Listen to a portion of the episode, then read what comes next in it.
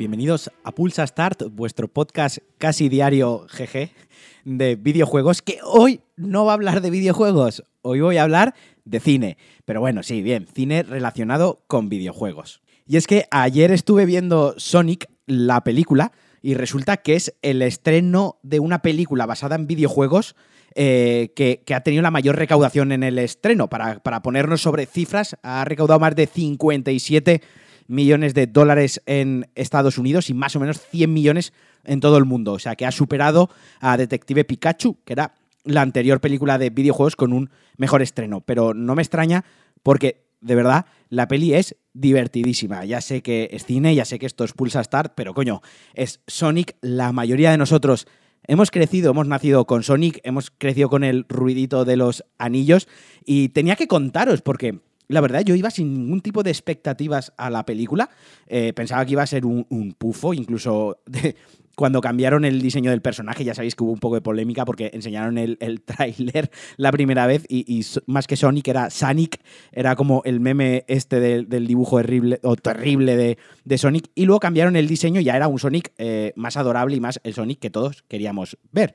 Yo hasta el momento todavía incluso dudo que eso no fuese una campaña de, marketing para viralizar la película. Pero bueno, yo, como digo, no tenía mucha fe puesta en la película Detective Pikachu.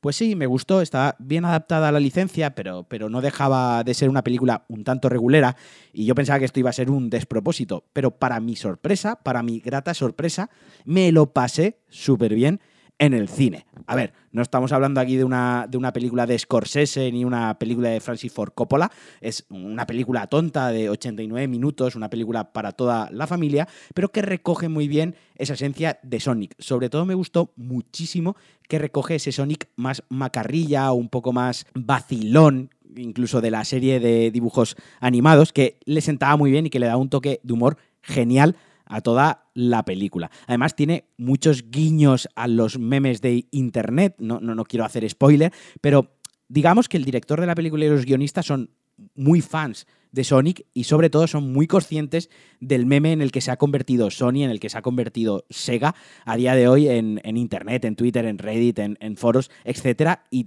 todo ese sentimiento está impreso en la película, se respira. Pero es que además eh, tenemos a un Jim Carrey totalmente sublime. Yo no sé cuántos de vosotros seréis fans de Jim Carrey. A mí me turbo flipa Jim Carrey. Y no veía este, este Jim Carrey tan desatado desde yo, yo mismo, Irene, Ace Ventura. Es, ese perfil suyo, ¿no? O sea, tiene escenas en las que sale simplemente él, no hay ningún actor más, y sale haciendo la comedia o sale, sale haciendo de él mismo, ¿no? Y ya os digo, es muy gracioso y es muy divertido. Os recomiendo totalmente que vayáis a ver la película. Insisto, no os esperéis ver una joya del cine moderno, pero, pero creo que es una muy buena adaptación de, un videojuego al cine. Creo que es como se deberían adaptar las películas de. O sea, perdón, cómo se deberían adaptar los videojuegos al cine, porque incluso al final de la película tiene mm, varios guiños al, al, videojuego. Insisto, es como. Está. Reconocía el videojuego, ¿no? Que al final es lo importante. Además, tiene una escena de, los créditos finales. La escena es puro amor, es un remember totalmente a, la época de Mega Drive, que ya solo por eso justifica el ver la película. Insisto, repito, reitero, soy un pesado. Si podéis, id a verla al cine porque no os vais a arrepentir o creo que por lo menos os va a gustar y os va a parecer una película muy, muy simpática ya que estoy hablando de cine, ya que estoy hablando de adaptaciones, voy a hablar de la adaptación de Uncharted, que sigue actualmente sin eh, director. Era Travis Knight, el antiguo director, y tras su salida, pues Sony, el estudio, no tiene director, aunque baraja a Robert Fletcher, creo, Robert Fletcher, como posible eh, director y Sony baraja la fecha de marzo 2021 para el estreno de la película. ¿Pero por qué hablo de ella? Pues, pues porque Tom Holland, que es quien va a interpretar a Nathan Drake de joven, junto a Mark Wahlberg, que hará de Sully, ha comentado que la película eh, cree que gustará a todo el mundo, tanto a los que han jugado el videojuego como a los que no, porque ahondará, explorará en la juventud de Nathan Drake. Quiero decir, no adaptará uno de los, de los cuatro juegos de la saga, sino que contará cuando él era más joven, como su primera aventura, digamos. Entonces, como que nos está dando información nueva, como que está ampliando el lore y está ampliando el universo. Yo tengo mucha curiosidad por ver qué sale de ahí, por ver qué están haciendo. Confío en el cast. confío en Sony, creo que han aprendido bien de cómo se tiene que hacer una película eh, sobre un videojuego, pero por otra parte, Sony también me da miedo, quiero decir, que son los dueños de, de Spider-Man, de la licencia de Spider-Man, y hasta que no la ha cogido Marvel, pues no han hecho una película buena. Pero bueno, de momento, hasta por, por, ahora no tenemos director, no sabemos cuándo se va a acabar la película, cuándo está confirmado que se estrene. Insisto, Sony tiene en el calendario fijado el 5 de marzo de 2021, pero a mí me parece que es posible que incluso llegue a 2022.